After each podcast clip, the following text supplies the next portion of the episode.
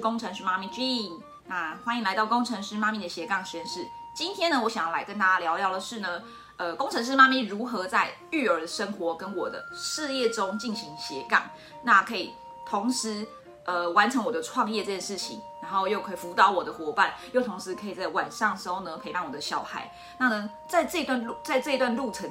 在这个应该说，在这样的一个生活中，其实执行力跟专注力非常的重要。那今天这一集也特别的分享给正在创业的你，或是呢准备想要创业的你。好，这这一集都非常适合你来听。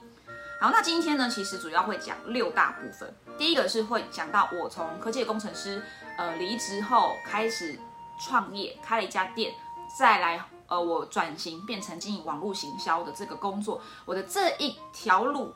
就是弯弯曲曲、波波折折，我的心路历程其实不会讲很多的细节，我大概会讲我的一些动机跟当时遇到的一些状况分享给你们。那第二个部分呢，会讲关于工作这一块，呃，会分享如何提升执行力，这是非常多人想问我的。因为呢，呃，有一些比较认识我的人，他们会觉得我很厉害，可是我其实也没有觉得自己很厉害。其实我不知道原来这件事情很厉害。他说你真的是做什么像什么，其实我也没有这样觉得。我觉得我跟或许吧，我跟其他人。最大的不同就在于执行力，因为我在我二月的时候，那个时候在写一本书，是关于皮肤的痘痘的一本书。那呢，我就有发现哦，一起跟我参与讨论的人里面，最后真的有把这件事情做完的人只有我。当然，因为大家生活中有很多的事情要做，那我可能是对于写书啊、做销售漏斗这件事情特别有兴趣，所以我可能特别专注吧。但那个时候呢，这一些朋友们就问我说：“哎，婉晴，你到底是为什么可以这么有执行力呢？”好，那因为被敲完很久了，所以。我觉得今天可以来聊一下这件事情，好，如何提升执行力？那再来呢？如果你准备要创业的人，我今天会跟你聊聊，你要怎么样跨出那个第一步，离开你的舒适圈。那如果你离开舒适圈，你会碰到什么问题？因为网络上已经有很多的影片告诉你说，啊，我们要跨出舒适圈，我们要来创业，对吗？可是呢，没有人告诉你，比较少人告诉你，跨出舒适圈很不舒服。那你会面临的细节是什么？你你你面临这些问题，你要怎么去应对？好，那第四个部分呢，就是呢，又又在延续。拖延症这件事情，其实呢，会讲拖延症就代表我就是一个很爱拖延的人，我真的超爱拖延。你问我，你问我先生就知道我是超级爱拖延的。那到底要怎么摆脱拖延症呢？我觉得，身为一个不断克服拖延这件事情的我，应该算是有一点小小资格可以跟你分享我是怎么做到的。好，那第五个就是呢，如何提升专注力？我觉得这好像也是我的一个强项之一，不知道是。要感谢我妈，还是说要感谢我自己，在一路上很坚持在某些事情上面。那呢，也有很多人呢会问我说：“哎，到底为什么可以这么的专注？”我还记得我在我念书研究所的时候，我可以很专注的写程式，从早上八点半一直到晚上八点，然后都没有停下来。然后我觉得好像真的蛮不可思议的，因为那是一种进入心流的状态。所以我会跟你分享，要怎么样帮助你自己去提升你的专注力。好，无论是在你工作还是你的生活中的任何一个环节，如何提升专注力？然后最后最后呢，就是今天要给这一些准备要创业的人一些呃，是叫做心路历程的分享。就是如果你想要创业，你怎么办？那你要怎么去面对即将要创业这一件事情？好，我会给你一些鼓励，好，鼓励你出来创业，跨出舒适圈。好，我今天把重点讲完了，是不是可以 结束了吗？没有啦。好，那我要来开始。今天应该会有一个小时吧，会蛮长的。所以呢，如果你是看重播或看影片的呢，不用担心，我会剪。哎，如果你是看影片的话，你可以看到我剪过的比较精华的，但影片还是很长，所以呢，你可以分段看，好不好？好，那好，那我还是来自我介绍一下好了，因为呢，最近好像越来越多人认识我了，我再介绍一下我自己。我为什么叫做呃为什么叫做工程师妈咪 Jean？Jean 是我的名字吗？因为我本名叫婉晴，那晴嘛有个 Jean 英文，那我就叫 Jean。好，这很简单。可是为什么要工程师妈咪呢？顾名思义就是我是妈妈，对吗？也是工程师，所以很简单，很好理解。好，我当时取这个名字是因为呢，我很喜欢理科太太。好，虽然她现在有一点争议，可是我很喜欢理科太太那个那个感觉。好，那就加上我原本就是在科技业当工程师，我想要嗯推动。一些事情就是呢，让工程师或是让职场妈妈能够出来创业。那可是呢，因为这些人他们通常非常的忙碌，他们生活中非常多的杂事，很多的事情要去处理，他们可能生活没有这么的单纯。好，可能真的是然后顾小孩又要上班，然后工程师超级忙，甚至还要轮班。所以我希望能够透过推广在网络上创业这件事情，去帮助这些忙碌的工程师啊，或是妈妈，无论你是全职妈妈还是在上班的妈妈都好。让你在下班后，或是让孩子呃可能睡觉后，或是晚上孩子功课写完，反正你小孩的事情都做完之后呢，你还可以再花一点点的时间去学习在网络上创业，譬如说像网络行销啊、个人品牌，帮自己多多少少增加点收入。好，也许收入不是最重要的，而是你开始有一个自己的品牌，你会很有成就感。所以呢，我因此有了这个动机之后呢，我创立了工程师妈咪的斜杠实验室这个品牌。那嗯，应该进入第十个月了吧？嗯我记得我 YouTube 频道是去年的六月成立的，好，目前即将快要满五百订阅，那大家赶快帮我订阅一下，按个赞。那我现在就除了 YouTube 频道，我也有 Pockets 频道，所以如果你喜欢听广播的，你也可以到 Pockets 搜寻“工程师妈咪斜杠实验室”。好，那在我的这个频道中呢，我比较常聊都是个人的成长。包含了妈妈或上班族要怎么做好时间管理啊，然后或者你要创业要注意什么事情，还有网络行销。那最近比较常讲的其实是网络进人，就是直销网络进人，或是说你在做多层次传销，或是做产品代理，你要怎么在网络上找客户？其实陌生开发也算是我的一个，嗯。呃，有一点小小经验，不能说我很厉害，我不是陌，我其实不算是陌生开发高手，因为高手很多。但是呢，我多多少少有大概两三年的经验，可以跟大家分享关于陌生开发，尤其是在网络上的一些心法。所以，如果你对这些议题啊有兴趣的话，你可以去我 YouTube 频道帮我按个赞，追踪一下。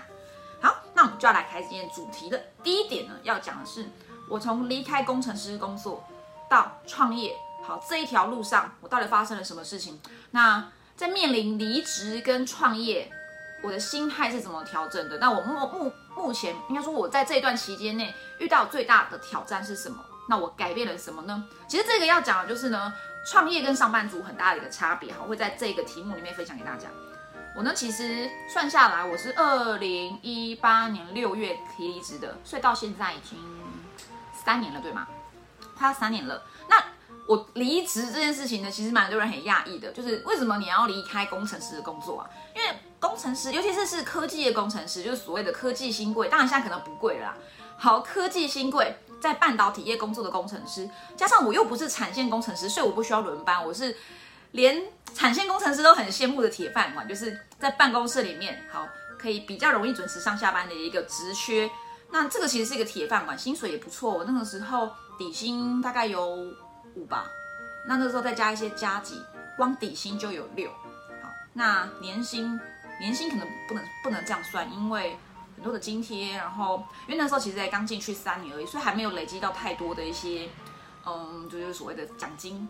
所以其实通常在科科技工程师，你做个五年到十年，约呃年薪百万其实是非常基本的事情。所以呢，这其实是大家都很羡慕的，对吗？很多人挤破头就想要去面试工程师这个工作，或者在科技上班。很多人问我说：“你既然原本就这么吃香哦，车浪，然后。”而且你又是女生呢，在科技工程师里面，女生是超爽的，好吗？你干嘛要离开？其实我也是在问自己，我到底为什么要这么想不开，要离开舒适圈？是不是我抗压性不够？我在一开始我真的觉得我是不是一个抗压性不够的人？因为上班不算是上了很久，就就离职了。尤其是我还换了两次工作，第一次是因为有孩子怀孕的关系，所以离开。那时候就蛮忧郁的，因为觉得自己抗压性不足，身体不行，追不上这个，就是心心力交瘁，你完全身体跟不上，就是心理脑袋的感觉。好，那第二次其实是真正的感受到我不适合上班。那一开始质疑自己是不是抗压性不够，当时其实我觉得。上班真的蛮痛苦的，大家应该都很有感觉嘛。上班其实是痛苦的，可是呢，大家还是会熬，对吗？那为什么我不去熬呢？我发现呢，我在上班的时候度日如年，什么意思呢？像我现在每一天时间都过得很快，因为我很充实，每天做很多的事情，而且都是为了自己累积。可是我当时在上班的时候呢，我发现事情呢，可能也许没有创业这么多。然后，虽然事情的难度呢，也许其实好像也没有说难或不难。对，因为熟能生巧，但当时就是觉得我做了很多的事情，就是开会、做报告，然后帮人家改报告。如果像直播吼，有时候可能会碰到我以前同事来听。我当时常常帮线上的一些制程或是设备做改报告，那其实蛮累的，因为他们的英文，哦，那个时候真的是觉得自己像英文小老师一样，或者是像就是像作文老师一样，帮忙改那个投影片，然后有时候要跟客户沟通，其实真的蛮蛮。杂就是细节很多，然后事情很杂。我觉得我自己比较像一个高级的秘书。好，那那时候就是想让时间过快一点，可是你再怎么努力努力工作，你就觉得怎么只过了一个小时，然后离吃饭时间还很久。然后，然后再来是下班之后，基本上是脑袋被榨干的感觉。好，就是什么事都没有办法做了。然后你要面临那个时候小孩才一岁。跟一岁多跟新生儿，所以真的蛮辛苦的。所以就那那段时间就是一直在数馒头。那我离职的关键其实是一连串的机遇，不是说我今天不爽我就离职。其实我很喜欢我老板，我很喜欢我在那个时候在华邦电子。的那个屏保单位的老板，我真的很喜欢他，因为我觉得他很他很理解员工，他很照顾我们，所以常常请我们喝咖啡、去聊天等等的。那为什么还要离职呢？其实是这样，我在二零一八年的年初，我小孩呢又开刀住院，因为我们家老大其实他先天的一些消化系统其实不是很好，所以那时候他又去开刀住院。那这一住其实是完全没有心理准备的，他就说他肚子痛，那呢，呃，痛了两三天，我觉得不对劲。就立刻跟老板请假说，哎，我小孩不舒服，大家去荣总检查。就没想到呢，这个荣总一进去之后出来就是两个多礼拜后了，那根本就没有什么时间可以做交接。那那个时候，因为我跟我先生都是工程师，然后我们都很忙嘛。那尤其我先生在那个现在股价很高的那一间公司，很忙很忙，然后还要轮班，所以我们两个人比起来呢，其实我是相对起来比较有机会可以一直请假的，所以我就假给他请下去了。从呃什么照顾假，然后特休。到病假，我也我也想办法去请，然后事假，我真的是哦，把所有的假连同我事假全部都请光光，就为了小孩。好，那有假可请，就没薪水可拿，就算了。我其实还造成我的同事不小的负担，因为我完全没有交接，我就离开，因为没有办法嘛。好，因为我没有任何的后援，那我其实是不喜欢去麻烦别人的。然后这个同事其实也很讨厌我，因为我就这样突然离开。其实任何一个人碰到这样的同事，都会觉得他很讨厌吧。好，嗯，所以我就那时候就开始思考啊。如果我的人生，呃，我的职场生涯要一直不断的受各种外力影响，而不能够专注在工作跟累积我的职涯发展，没有办法升迁，那我可不可以有更好的选择？那在一样很努力的情况下，因为我是一个拼了命在工作的，我是一个事业性质的人，我是拼了命的在工作。无论我在哪一个位置上，无论我做什么工作，我都是拼了命的。即使我以前去打工，我也是拼了命的在卖卖面包。好。一样很努力，那有没有什么选择是让我投入很多的时间在这个工作或事业上，我可以不受到孩子或是其他家庭的因素影响，我仍然可以专注在事业上呢？那当时呢，在这样的一个背景下，我其实那个时候刚接触了，呃。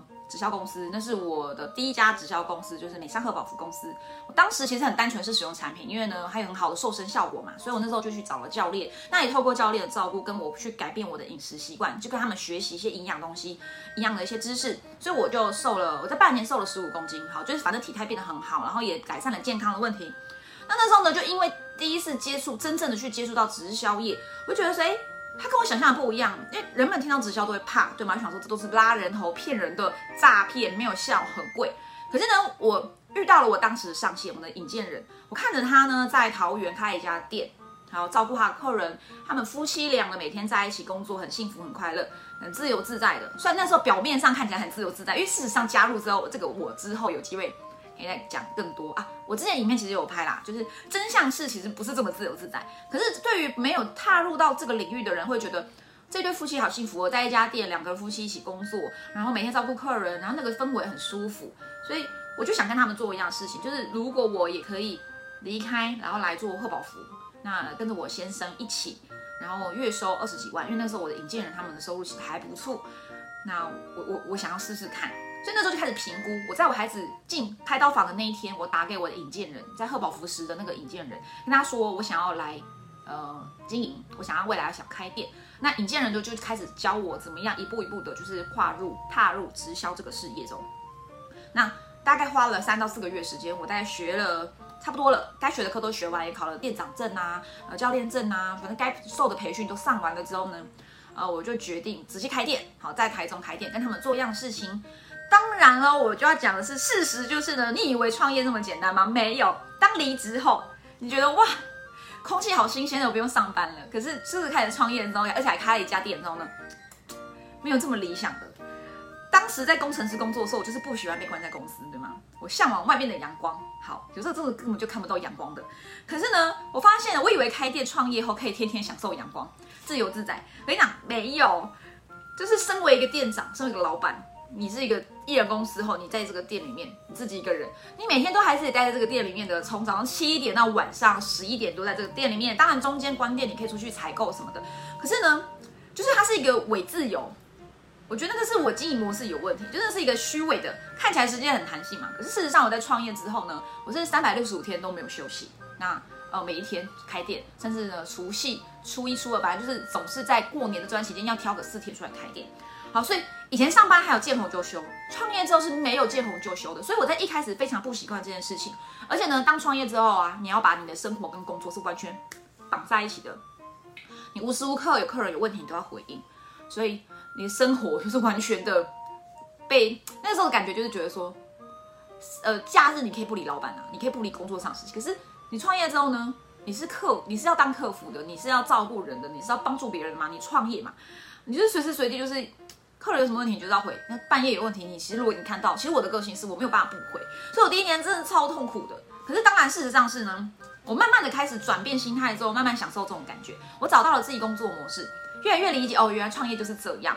那你可以自己安排自己的时间，那当然包含了休息，或是你要去切割，譬如说这段时间你就跟你的客人说，呃，是我休息时间，那先留言我会晚点回。我慢慢的学会管理，还有这个掌控到自己的工作模式，所以就比较。不会再有觉得好像什么随时随地都在工作二十四小时全年无休的感觉就没有了。像我现在都觉得非常的自由，那个心态是自由的。好，那所以呢，简单讲，第一第一点就想跟大家分享是呢，离职创业，上班族跟创业不同的是，创业后一切都是未知的，包含你的收入跟你的支出都是在未都是未知的。所以你不要看的直销跟你说什么被动收入、被动收入，什么日入万元、月入什么月入十几万、百万，这个是有的。可是呢，在初期绝对没有这么快。如果它很快，那它就是诈骗，好吗？它就是资金盘，它是骗人的。事实上都是要累积的，所以你的收入也是累积的。它一开始可能到前一到三年都是比较不稳定的，这都是正常的。好，所以你在初期你可能会发现你花很多的时间做很多的事情，可是没有赚钱。我跟你讲，这也是正常的。而且你就感觉像我是工程师嘛，我以前读理工的，就感觉你每天都在做实验，你不知道你做这一件事情到底结果是什么。在初期真的是茫然哦，你都想做，可是你时间就是这么多这么少，你不知道做哪一件事情是真的会有结果，所以你每一天都在做这个各种事业上或是决策上的一个测验试验，好各种条件，然后呢失败都是家常便饭。可是呢，你不要去怕失败，因为其实在创业中失败是养分，这个以后也可以再聊啦，这个不要讲太多，因为好像时间有点久。所以呢，我觉得当我开始创业离开上班族生活之后，我发现呢，上班族就是呢时间。时间是有切割的，是不是有分隔线的？它你的工作跟生活是分隔的，就是见红就休。然后呢，你是上班时就是上班，下班之后就不用上班，对吗？可是创业就是呢，你把你的生活、工作、家庭全部都绑在一起，甚至你还要一直不断的积极学习，所以你在这个时间的边际上会很模糊。那你就必须要有很强大的一个自主意识去管理你生活中这些专案。所以我在前几天的直播中有讲到。九大呃九颗球对吗？人生的黄金三角跟九颗球，你要把你生活中的所有事情做专案管理。一开一开始你其实真的会觉得无头苍蝇嗡嗡嗡很忙啊，像蜜蜂一样嗡嗡嗡很忙，然后没有结果，然后甚至没有办法休息，因为你脑袋每天都在动，你会觉得脑袋很累。所以我当时也有生病嘛，自律神经失调。所以嗯，那这边的重点结论就是呢，我觉得我从离开科技到现在三年了，我觉得我人生中最大的成长就是时间管理，还有放松。掌控自己的能量循环，就找到这个工作上的节奏，不要一直冲，你要松，要要松，要放，就是你你在放跟紧之间要去调整这个节奏，不能让自己一直很紧。那还有就是呢，跟在上班其实是差不多，就是你一直都会有很多的资讯。那上班呢，可能会老板告诉你要做什么事，可是对于创业来说，无论是做直销还是真的去开一家店，你其实就是要一直在一大堆的资讯中，一大堆奇奇怪怪的人的建议中，你去理清楚一个方向。也要去做决策，所以这其实，在初期的前三年蛮辛苦的。好，那所以如果你今天要创业呢，我建议你呢，你如果要做这件事情，你的心态要先准备好，磨三年。那在这三年内呢，你没有成果都是很正常的，所以不要觉得挫败。因为我有些伙伴呢，真的就是半年后就离开，半年后离开，我想，其实可能是我没有说明清楚，就是你不能够有错误的期待，创业什么一开始就立刻致富，没有这种事情。如果是这样去买乐透，可能比较快。好，所以你要改变你的心态。当你从上班族转变成要创业的状态的时候呢，失败都是正常的。你要去修正你的每一天的的计划跟行动量。如果你觉得这个计划不如你的预期，呃，如果这个成果不如预期，你就加大你的工作量。如果你在加大工作量没有结果，你就要去找一个事业导师跟你一起讨论，因为这可以帮助你少走很多出路。也许我你要磨个五年、十年，你多一个事业导师，也许两到三年就有结果了。好，所以。呃，如果你事业上还没有导师呢，你赶快去找。好，那如果你在行销上需要导师的话呢，你可以来找我，好吧？或者你是妈妈想创业，你也可以来找我，我可以成为你的事业导师，空商你一下下。第二个就是呢，到底要如何提升执行力？我之前有录了一集，叫做 《二零二一年在家工作如何提升执行力的三招》，里面就有讲了这三招，三个方法，就是无论你是家庭主妇还是要在家工作者，其实你都很需要这件事情哈，因为这个其实是每个人都会遇到的问题，尤其是像当你开始有些工作团队的时候，然后你有很多的人，就是很多的人事物在你的生活中，你你会发现，你会发现其实呢，没有执行力是人之常情。所以你不要觉得很挫败，说我好像就是特别的、特别的没有执行力。所以你不要觉得很挫败，觉得好像自己特别没有执行力。但事实上呢，我自己在我的团队中看到，无论是十九岁还是到五十几岁，其实执行力都是大家所需要去破解的一个难关。好，而且我自己也是从创业后才发现这件事情，就是执行力很重要。那嗯，有时候其实你不是因为懒惰，有时候只是因为你的生活真的很忙很乱。每个人生活都很忙，所以呢，我有很多人我跟我说，哎，我很忙，没有空去学习。其实我觉得不是，每个人都很忙，没有空啊。每个人代办事项都很多，梦想都很多嘛，目标都很多。可是呢，为什么有些人可以成功完成目标，有些人没有办法？好，那那少数的人他是怎么完成目标、完成他的工作的？可以彻底执行的？我发现他们有个特质，就是他们会不断的收敛自己手上的工作，专注在做每一件事情。就是我刚刚讲专案嘛，专案管理啊。然后呢，唯一的方法就是呢，当你把人生所有事项都变成专案之后呢？你要把那些比较不重要、比较不可能有结果，就你要去筛选，你要去调整。那这个方法就是什么？三三三三三三，把它删掉，然后再就是学会放手，简化你的生活，让你的生活不要有太多琐碎杂事。那如果有一些是很重要的琐碎杂事，你就要做专案管理。像我前天讲的嘛，家庭没有买东西。你要买一些采购一些家庭的杂物，洗衣服，这个可能你会觉得很杂，可是当你把它做分门别类，放进家庭的这个球里面，这个专案里面的时候呢，你就去管理它。像我那天就拿了一张纸，不是有写，就是专案管理，就是九颗球，你就是去做分门别类，然后呢就开始做筛选，你慢慢的简化你的生活，只变成几个专案，然后呢有一些事情其实呢你会发现不是非你来做不可，你以为你很重要，可事实上呢，其实你在很多事情上你不需要全部都自己来，那。那些不需要你自己来的人，你就交给第三方工具，或请人家帮忙。那那些你真的必须得自己来的话呢？譬如说像带领团队伙伴这种事情，好，或者讲直播，我当然自己讲喽。那就是你就要好好的专注把它做好。好，那呢简单讲那三招，复习一下。那想要听细节，可以到我们那个二零二一年在家工作的三招，帮你就是那个忘记标题是什么了。嗯，三招提升执行力，你可以去我的 YouTube 频道去看。好，第一招就是要帮脑袋断舍离。我在第一招的时候，那个时候有讲。其实你就是把你的脑袋中所有的想法分成重要的、紧急的、规律跟想法区，你就就开始把你这些 idea 这些杂讯开始分类，做筛选。好，那嗯，就是像是重要的事情，可能就是呢，它是长期的，不是一次性可以解决的。那虽然可能无法立刻看到成果，但是你就是得做，因为它就是要累积的。譬如说，我想要在经营直销这个事业中成为一个。领导人，好，这个超级重要。可是呢，它是长期累积的，它很重要。那不做呢，就一定不会有结果，对吗？可能甚至还会变得更糟。但是要不要去做呢？要，所以它要放我重要区。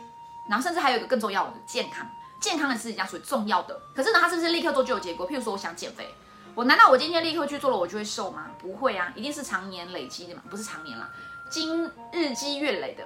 那这件事很重要，所以你每天都要做，它很重要。可是呢，它有急迫性，但是呢，它不是属于那种，呃，做了立刻有成果的，对吗？所以你可以把它分分在这一类。那另外一个紧急的，譬如说客户的代办事项，或者你要去办一些，呃，譬如说你要缴贷款，好，你的贷款通知你未缴，你要去缴卡费，这一定是要赶快缴，不然你的信用会出问题，就是属于紧急的。可是呢，如果你生命中有很多的紧急事情，你可能就要去修正你的工作流程。为什么一直什么事情都很紧急，对吗？那再来是，呃，有些事情呢，就是是不是可以请别人来帮你，对吗？你不能够一直从早到晚都在处理紧急的事情，那就变成你连重要的事情都没有做好。那第三个就是想法区，有些事情就是在想法阶段，譬如说，我想要创一个健康瘦身的品牌，这个想法区很久了，一直放着，一直放着。那有一些事情是一直放着，可是我现在就讲不出来，因为它可能就是一个想法飞过去就没了。那我会做的事情就是把它放进想法区。不重要也不紧急，而且甚至未来不一定发生。可是我现在就是想到这件事情，那下一步就是呢，你就等。如果你一直在这个你这个想法区的事情一直不断的浮现、浮现、浮现，甚至进到你的梦里面，告诉你啊，好想做，你就去做吧。所以像成立瘦身品牌这件事情，我就即将要从把它从想法区变成重要区，因为已经讨论过，跟事业导师讨论过，确定要做，那就去做。那还有一些事情现在讲不出来的，他就可能是还在想法区吧，可能突然间上个厕所想到了，喝个水想到了。那这个时候的，如果你一直忘掉它，那它可能真的不是这么紧急，也不是这么的重要，你就去让它在暂存区吧，然后想法区。最后一个规律区就是你已经养成了习，你要养成习惯的，就像呼吸、喝水，像我要喝水，我现在每一天要喝很多的水，养成规律，养成好习惯。好，这个东西呢，就是你要把它条列出来，这个可能就会成为像我之前讲的 DMO，就 Daily Mode of Operation，你就是进入 DMO 的一个状态，你把它列下来，然后每天做回报。所以其实分成这四种。那第二招就是呢，你要先热身，然后再以结果为导向。很多人都会想说，我的目标很大，可是呢，很大很大很大，一直在想，但不行动。所以你要做的事情就是先起码热身起来吧，先做第一件事情。譬如说，你今天想要去垦丁度假，可是呢，你一直在想阶段，但是你没有去订饭店，那就是零，对吗？你怎么想都不会去到垦丁。所以你必须呢，先订了饭店之后，你就会开始行动，对吗？譬如说，你想要考，像我老公要考多艺，对吗？那我就告诉他，你不要一直想着要考多艺，你不要去想，你赶快去报名，你就今天给我去报名，你去报。我跟你讲，你钱付下去，你就会做。就像我当时考托福，我一直想考托福，因为我想要去德国交换学生。那当时我的做法就是，托福费用就给他报了，我的账户里面只有一万块，可是托福费用那个时候算下来要六千。不管，我就只是给他刷下去，嗯，那个时候没有办法刷卡，转账下去，好贵哦，心很痛。可是我就是得做，因为我已经报好了最近一期的托福考试，怎么办呢？下一步就开始想，哇哇哇，完蛋了，完蛋了。那我要开始推测，呃，要开始推，就是呃，我我我的我的读书计划，然后我还有哪些东西还不够，要不去补强的，就是你就开始开始动起来了。所以你要先热身，先五秒法则，五四三二一，好做，开始热身，最后再慢慢往结果为导向。好，那第三招这个很重要，这现在我一直每天都在做，就是工作圈的重要性。这个氛围圈，你要善用圈子的力量，你要用环境影响你自己。好的圈子会让你受益一生，什么意思呢？如果你很容易懈怠你的工作，很很容易偷懒，那你就加入一个工作圈。如果你是喜欢学习看书的，可是你每次书都没看完，你就加入读书会。如果你想减肥的人呢，欢迎加入我的七日三公斤的群组，因为里面每一天都都有很多人在里面陪着你减肥，你就不会减肥三日之后就开始大吃。好，所以帮自己创造你的你想要的目标的，你想做的这件专案的氛围圈。然后呢，如果你像是在家工作的，就可以像我一样在家工作也化妆。你营造一个氛围，你营造一个圈圈，你自然而然就会动起来，好，就不会回去睡觉，或者是说就不会开始追剧，好吗？这是帮助你摆脱那个拖延症、执提高执行力的三招哈。好，那呢，再来呢，第三个就是呢，嗯。要如何跨出舒适圈？很多人说，哎，就是工程师妈咪，你为什么可以就是跨出舒适圈呢？我不敢。你到底是怎么做到的？以及你身为一个斜杠妈妈，你又要创业，你又要工作，又要照顾小孩，你到底怎么做到的？哎，很多妈妈来问我，她说很期待我在直播中讲这个。好，我接下来讲到底是工程师妈咪怎么跨出舒适圈，我做了什么事情？我之前在一个直播中有讲到啦，可是我没有把它剪成影片，因为呢它太长了，我不想剪，我觉得很麻烦，所以我就是呃。就是这样的，好吧？自己去。如果你想要看这个，就是怎么跨出舒适圈的这个半推半就创造能量，跨出舒适圈怎么讲？它变得有点口音。半推半就创造能量，跨出舒适圈。你想要听这个主题的直播，你跟我讲？就是我再传给你那个文章，因为我在直播啦。然后可是我我我不想写那个片，觉得有点麻烦。好，所以呢，简单讲就是呢，我们每一个人都在舒适圈中做每一天我们习惯做的事情。譬如说上班，我跟你讲，上班为什么是舒适圈？你会觉得我不舒服啊！我看到老板我不舒服，我不喜欢去工作。可我跟你讲，你还是在舒适圈。什么叫舒适圈？不是说你真的觉得很舒服，好吗？上班谁觉得舒服啊？很奇怪。如果上班觉得舒服，你很奇怪。好，就是呢，上就意思是说呢，有很多事情是你即使你不喜欢，不管你喜不喜欢，你去做的时候，你你会习惯。就好像你每个礼拜天晚上，你会想着啊，明天又礼拜一了，又要去上班，你已经很习惯这件事情了。所以我觉得舒适圈比较像是习惯。养成习惯这件事情，所以即使你今天上班你不开心不喜欢，可是呢，你会知道你今天上班做什么事情可以得到成果，你会在这边得到成就，你会有个明确的结果，你会知道做什么会有什么结果，你习惯了，你知道这个行动步骤是什么。好，所以即使你上班会消耗能量，但是呢，你还是觉得就是没关系啊，反正我知道我做这件事情呢它的结果大概是怎么样。然后呢，我下班后，即使我上班很累，可是我下班后我也知道我要怎么样去修复我在上班时消耗的能量。那譬如说，就是看电视啊，吃甜点啊，吃零食啊，喝啤酒啊，或是去去吃个大餐之类的，对吧？或是偶尔假日去旅游。你在这一块，你在上班这件事情，你已经形成一个能量循环，你知道做多少会消耗多少能量，以及你已经知道怎么去补偿这个能量，去达到一个能量平衡。但是呢，跨出舒适圈就是呢，原本有一个能量平衡，但这个时候你要多做一件事情是你没有做过的，你不可预期未知的事情。这件事情呢，会让你多消耗一点能量，因为你从这个圈中多一件事情，你这样跨出去一脚，你要多消耗一点能量。所以呢，譬如说你下班后想学英文，像我先生他在一开始就是在下班后要上那个国外家教课的时候呢，也是蛮辛苦的，他也是蛮抗抵抗这些事情，因为。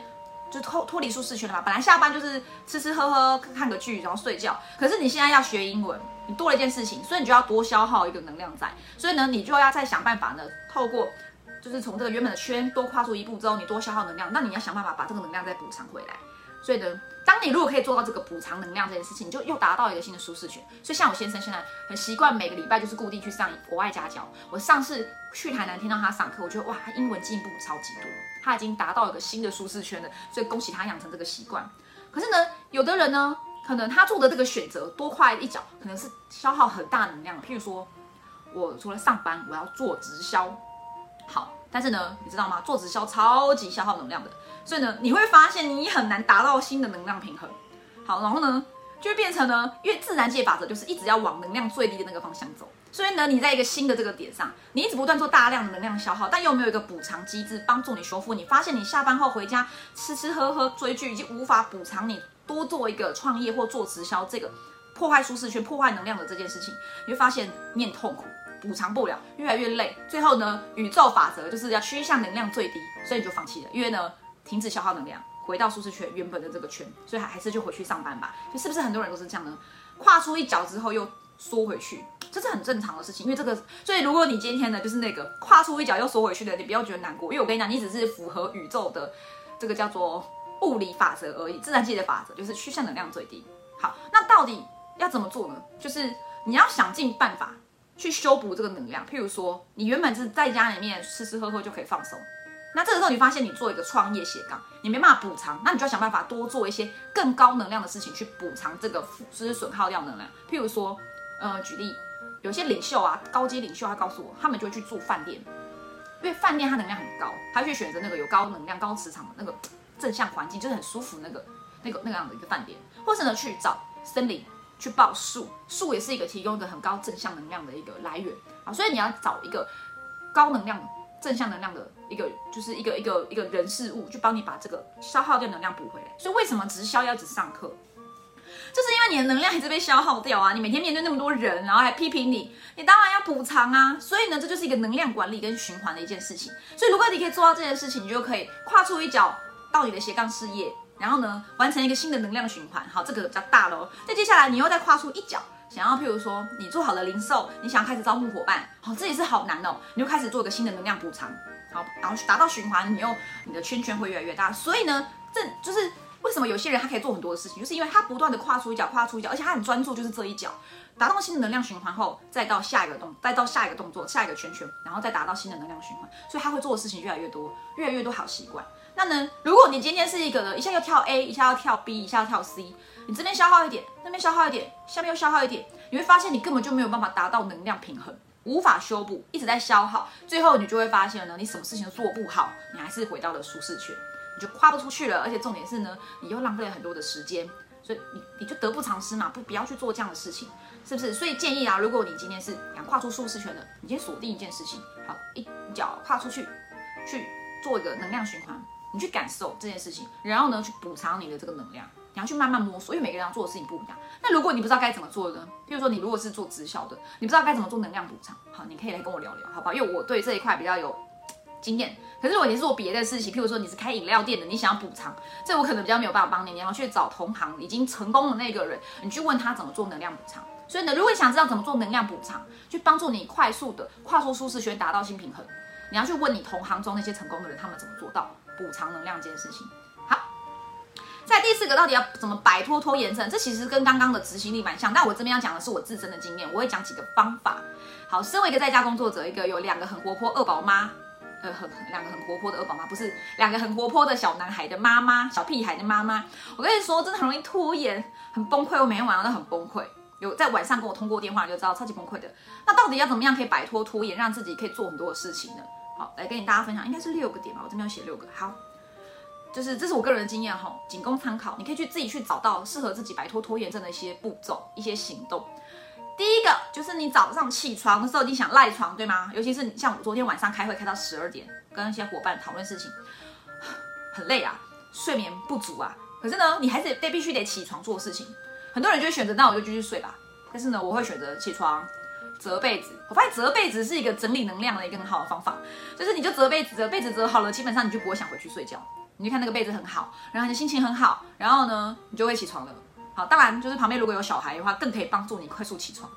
再呢，第二个就是呢，每天要进入工作状态之前，你先吃。我的话呢，我是吃保健品。我跟你讲，这是一个变健康的一个习惯。你不一定是要吃保健品，吃哪一家其实都没有关系。但是我的习惯就是呢，我已经做件事，这件事情已经做四年以上了。每天早上就是吃保健品，然后喝水，或是呢，我最近在喝一个东西叫活力茶啊，这个不知道是什么的话，没关系，不重要。我会喝这个东西，然后呢，再喝一杯奶昔，这当做我的早餐。为什么会做这件事情呢？其实呢，你不用跟我一样。重点是你要去找到什么方法可以帮助你摆脱拖延症，你去营造一个开工仪式。所以对我而言，每天早上的开工仪式就是吃保健品、喝活力茶、喝奶昔，这是我已经四年的一个习惯了，我没有办法改掉，因为我觉得这样做我很舒服，我可以很快进入工作状态。那呢，像为什么我要去做这件事情，其实也是参呃，应该说还多方考量了关于健康跟让自己的身体状况比较。就是健康一点点，其实你会更容易不要去拖延。因为为什么你会早上起不了床，就是因为你身体没有修复完，你的身体状况有问题的时候呢，你本来就很难去做任何的事情。所以像我为什么会喝奶昔当早餐，就是因为为了蛋白质跟纤维质。好，然后再来是我会考虑到我会吃一些早餐，它的。它的升糖指数 GI 值比较低的，因为我发现我其实不是很喜欢吃一般早餐，因为吃完之后就会很想睡觉。再加上早餐店的早餐会油油的，然后会有那么油烟味，所以所以我觉得其实还蛮伤害我早上工作的那个状态。所以我后来就不做这件事情，我做一些无油烟的，甚至是就是比较低 GI 的早餐，哈，帮助我脑袋清醒，不要让血糖飙升很快，反而可以帮助能量提升。好，那再来第三件事情就是我会每天检视我的代办事项。那这个方法呢，就是呢，你可以做专案管理，就是那天讲的这个九大九九大苛求嘛，九种专专案，你的生命中的专案管理。然后呢，你可以在这个专案，你每个专案都可以开一个赖群，像我自己就会有专案的赖群，自己一个人的群组。那我就会把所有的工作流程细节就抛抛在里面，它算是帮我大脑分担一点一点 loading。然后我就会在里面自我对话回自我回报，这些我觉得是蛮容易。做好同整以及整理自己的思绪，好，也可以帮助提高执行力跟摆脱拖延症。第四个就是很重要的，就是用番茄钟。那番茄钟呢，我有拍过，你自己去查。呃，每三十分分钟为一个单位，这个番茄钟的表格。好，如果要这张表格，可以跟我讲。番茄钟每三十分钟为一个单位，去自记录自己每一天做什么事情需要花多少时间。一样的做专案管理，不同的事情用不同的颜色把它圈起来，然后每周去检视自己到底在每些地方每一个区块做了多少事情。好，第五个就是我刚刚有讲到，找到氛围圈，环境很重要，找到一群人陪你喽。好，然后呢，再来第六个，我觉得很重要，就是现在资讯这么发达，脑袋很乱，对吗？每天要接触事情太多了，尤其是三 C。我建议一一一个礼拜做至少半天以上的多巴胺阶段，就是放下手机。所以我常常假日就故意让手机没电，我不会去充哎，因为我发现我充了，我还是想去拿。但它彻底没电的时候呢，我就会觉得了，好啦，就这样吧，我就出门吧，不要手机，放放空。让能量重整，做一个多巴胺阶段。好，以上六点就是我摆脱拖延症、提高能量跟就是让工作更有效的一个方法。那再来要讲一下哦，第五点，如何提升专注力？这个呢，在这个快速变化的时代啊，专注力真的超级重要的。尤其是你跟着我一样，你都是做社区媒体工作的人，你在网络上工作的，你很容易就是划手机，对不对？看三 C 的东西，这些三 C 带给我们很多的资讯，我觉得很棒。快速得到资讯，但相对这也是个缺点，你太容易得到讯息的，所以就变得不容易专心。那怎么办呢？好，嗯，像我在创业的时候，我一开始在学网络行销，我一样，我为了学网络行销，我就开始查各种东西，资讯很多嘛，打网络行销搜寻下去，资讯很多，然后我就开始看这个看那个，学这个学那个，然后就不专注了，就觉得好像什么都很重要。那我就做了一件事情，我跟你讲，我发现呢，当你有这样的个证照的时候呢。你就去找老师，所以花钱其实是必要的。如果你自己 hold 不住这么杂乱的资讯，做了很久的事情，可是都没有结果，因为资讯太杂乱，而且你不专注，你根本就不知道什么东西是重点的时候呢，你就花钱去找老师，花钱找老师，帮你节省时间，让你效率更高。其实反而你可以赚到更多的钱。好，再来呢，像是减肥也是一样的，减肥要很专注。以前在做减肥啊，就是各种方法都去试，好，那可是呢，有的人是这个方法成功，有的人是那个方法成功，可是我怎么都没有成功，我就一直试，好，每次三天就想换一个方法，每次七天就想换一个方法，好，最后我还是决定找教练，运动找教练，减肥要找教练。这个教练呢，就是他要在这个方法中是专业的人，他不一定是真正的医师或营养师，但是他不能，当然他不能够没有这样的一个背景在，就是没有这样的一个学习的一个。就是你的老师一定是要一直在学学习新知的老师，而且他是要很开放讨论的一个老师。好，就是你去找一个好的老师，无论你要减肥、健身还是想要创业，你都要去找一个老师带着你，因为这可以帮助你更有效的专注在这些专案上面。好，那然后以及呢，你今天要做这件事情，你起码给自己九十天的时间专注去做，然后这九十天你可以把它分成两周一个循环，就是每十四天一个循环。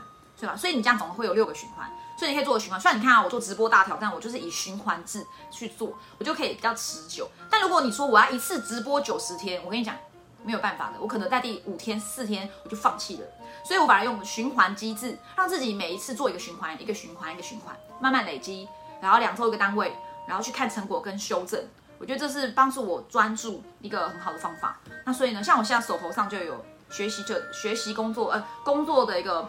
循环的一个社团，也有减肥相关的一个，就是循环循环的一个，这叫什么？就是我的一个七日七日的一个减重群组，甚至也有做保健的一个群组，所以我们就会用群组去做管理，好让自己很专注，至少在七到十四天这一段时间内，把所有的事情至少做出一个结果，而且有人带着你去做。好，所以呢，千万不要一直想，一直想，一直想。然后消耗很多能量，是时间去查查查，然后一堆资讯，然后你都不知道它重点是什么，最后没有成果，你还是浪费时间呐。其实你搞不好在这段时间内就已经完成很多事情，也赚到了钱。所以呢，如果你都一直处于一种想想想、查查查，不知道该怎么办，没有重点，东摸一个西摸一个，东学一个西学一点，我跟你讲吧，你就找老师，真的这是最简单有效的方法了，好节省很多浪费时间成本的这件事情。最后，今天直播结束之前呢，我要来跟大家，呃，给想创业的人呢一些。不能说建议，因为我也没有很厉害，就是给你一些 我的勉励的话，就是我自己是正在这个圈圈内努力奔跑中的人。就是呢，如果你想要创业，或是你正在创业，你想要成为不一样的人，那你可以怎么做呢？呃，跟你分享，就是呢，一样的，就像我刚刚讲的能量循环，你要让自己半推半就，就像我讲的，你要跨一脚出去，半推半就。你已经很想回来的，因为你很不舒服，你想要能量平衡嘛。可是你就是 给他出去了，然后找个老师拉着你。让你不要回去，找一个找找一个那个分轨圈拉着你，不要让你回去你原本的舒适圈。然后你开始创业或做一些改变的时候，你一定会很消耗很多能量，对吗？那你有不安感、不舒服、很痛苦、生病，我想生病也是正常的，像身心病、身心灵失调，好，这个也是正常的。所以你一定要找老师，或者找一些补足能量的方法，帮助你赶快让这个圈圈变成新的能量循环。然后呢，如果你会放弃，甚至你真的放弃了，你不要觉得沮丧，因为不是你不行。而是你只是还没有达到一个新的能量循环，然后你再去试吧。所以不要害怕失败，我也失败啊。我之前做贺宝福也失败，就是不能说失败，应该说那个方法呢，我最后选择不要。那对于外面的人来说，我就会觉得我做贺宝福失败，对吗？可是其实我不是失败，不是因为我不行，而是那个方法它没有办法让我得到能量循环的平衡，所以我决定试一个新的方法，找新的老师帮我做一个新的能量循环，然后达到平衡。我现在就是一个平衡的状态。那如果你自己撑不住，那就是找环境。找找找同温层的人，找老师，找事业导师，找人一起帮你，真的找一对一的顾问。所以，如果像你是做呃网络的，你要在网上找客人，你想要在网上培训，呃，做一个你自己的培训系统，你就可以找我。像我就是有最近刚推出个人顾问的这个课程，你直接找一对一顾问，其实最有效的，可能比你去上课还快，因为直接戳中你的问题，帮你解决问题。所以，如果你 hold 不住，你就找人帮你，找家教，找一对一的顾问，找人陪着你，找你的上线。然后再来是呢，万事起头难的，创业一定都是这样，你跨出的舒适圈一定都是难的，很难很难，因为从零到一其实是最难的。那如果你要从零到一呢，你就起码跨出一步，从零到零点一，好像好一点点，对吗？所以你先让自己从零到零点一，然后慢慢的再点二、点三、点四，慢慢累积，给自己点时间去达到这个，就是让自己养成这个习惯。从零到一很难，因为你要突破一个新的能量屏障，你要跨越这个能量，你要跨越这个舒适圈，对吗？所以呢，你要坚持住，你要半推半就。但是呢，当你熬过去之后，你会发现哦，你进入心流了，你会很享受这件事情，你会很喜欢你自己正在做这件事情，而且你会觉得很有成就感，你会很爱你自己。然后最后你会发现哦，其实呢，零到一这一关这这个阶段呢，其实它其实是很难的。可是呢，你会发现，如果你可以成功熬过去，半推半就撑过去，达成这个新的能量平衡，你会发现呢，呃，最重要的其实呢，好像也不是那个一，而是你在这个零到一的过程中，你所获得的东西，以及你呃，无论是成功或失败，你努力的这段过程都是很难忘的故事，都是你很很好的一个经验，甚至你可以去帮助别人，然后你会因此而很有成就感，都是你的故事。所以我觉得人生就是不断的累积你自己的故事跟经历。所以呢，如果你现在手头上有什么事情想做但还没做的，试试看从零到零点一跨出一脚，然后呢，试着去让自己半推半就，慢慢的达到新能量平衡平衡，那很快就可以从零到一。然后呢，你就会开始享受这零到一的这个过程。当你进入心流，你就会很享受这个过程。你会发现，其实跨出舒适圈虽然痛苦，可是你会很喜欢这样的一个感觉。好，我今天工程师妈咪呢讲非常的久，那也感谢大家今天的收看。那今天直播就到这喽，祝大家小周末愉快。